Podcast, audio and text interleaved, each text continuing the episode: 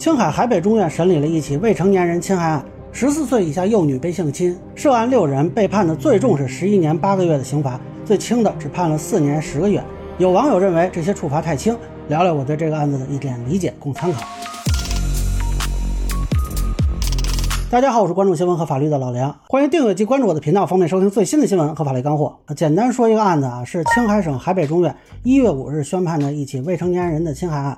本来我说找找这个案子的原始报道啊，结果特别奇怪的是呢，几个媒体都报道说源自海北中院的微信号，但是我去找呢没找到啊，也不知道是什么问题啊。但是几个媒体呢确实也都报了，内容也差不多。那么有网友问我啊，为什么判的没有他想象中的那么重？呃，这个我先说明啊。没有看见判决书，我是不知道具体的量刑的理由的啊。但是我看了一下这个报道，觉得有一些东西还是可以尝试跟大家分享一下，做参考吧。主要是依据澎湃啊、红星啊他们这个报道，他们几个的内容基本上一样的。那除了未成年人被侵害这个信息，还是能读出不少细节的。首先说这个报道呢，一开头就说了一句啊，是六名上诉人及原审被告人。这话的意思呢，就是这是二审啊。为什么叫法还不一样呢？因为有人没上诉啊，这人就叫原审被告人；有人上诉了，那就是上诉人。这个审的时候你都得跟着啊。但是咱们就不这么细分了，以下我就统称被告人了。不过这个审判流程呢，还是说明一点：从一开始这个案子就被认为没有人会判无期以上刑罚，因为无期以上刑罚一审是在中院，这我们讲过很多次了，基层院只能判有期。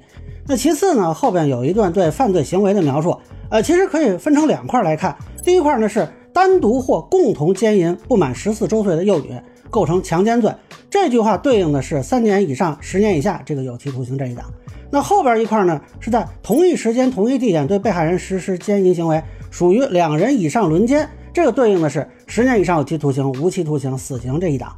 那有人说，为什么奸淫幼女它不是十年以上呢？这部分在刑法里写的很清楚啊，奸淫不满十四周岁幼女以强奸论从重处罚，但这个从重。是十年以下这一档从重啊，比如有一些附加条件啊，说情节恶劣呀、十岁以上呀、公众场所呀、多人等等，这才是十年以上的那个档。那么十年以下这档就不说了，十年以上这档是怎么回事呢？啊，为什么没有到无期或者死刑呢？我觉得有一段文字可能侧面说明了一部分原因。就法院结合各上诉人及原审被告人的犯罪事实、年龄、自首、赔偿、认罪认罚等法定酌定情节及对社会危害程度，依法作出的上述判决。呃，这里犯罪事实就不说了，年龄是会被考虑的，说明有可能啊，有的被告人是不满十六周岁啊，但是因为追究的是强奸罪嘛，啊，肯定是高于十四岁的啊，也就是说有人可能是限制责任能力啊，这是可以从轻或者减轻的。然后后边呢，这三个说自首、赔偿、认罪认罚，每一个都是可以从轻减轻的。两高出的定罪量刑指导意见明确说了，如果认罪认罚啊，综合考虑各种情节吧。如果再呃叠加这个自首、赔偿、谅解等等，是可以减少基准刑的百分之六十以下。这个打的是一个狠折呀，所以我觉得上面提到这些情节都会影响后来的量刑啊。当然，具体这个案子是怎么判的，还是强调我并没有看到判决书，所以只能说分享一点信息作为参考。那将来如果有完整的判决书，咱们再来看看。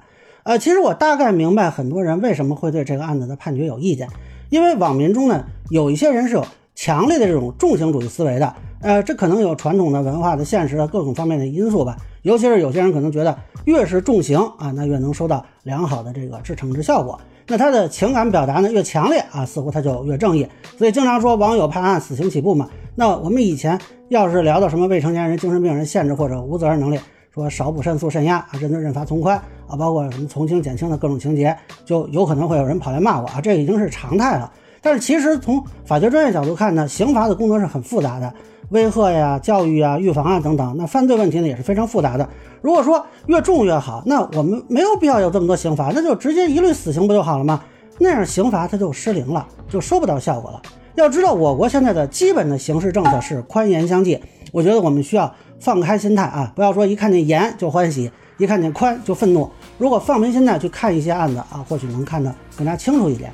那以上呢，就是我对海北中院宣判未成年人侵害案的一个分享。个人浅见难免说了，欢迎不同意见小伙伴在评论区和弹幕里给我留言。如果您觉得说的还有点价值，您看能否点赞、投币、转发、关注，一键三连，非法您太太的事。您可以收藏播客老梁不郁闷，方便收听最新的节目。谢谢大家。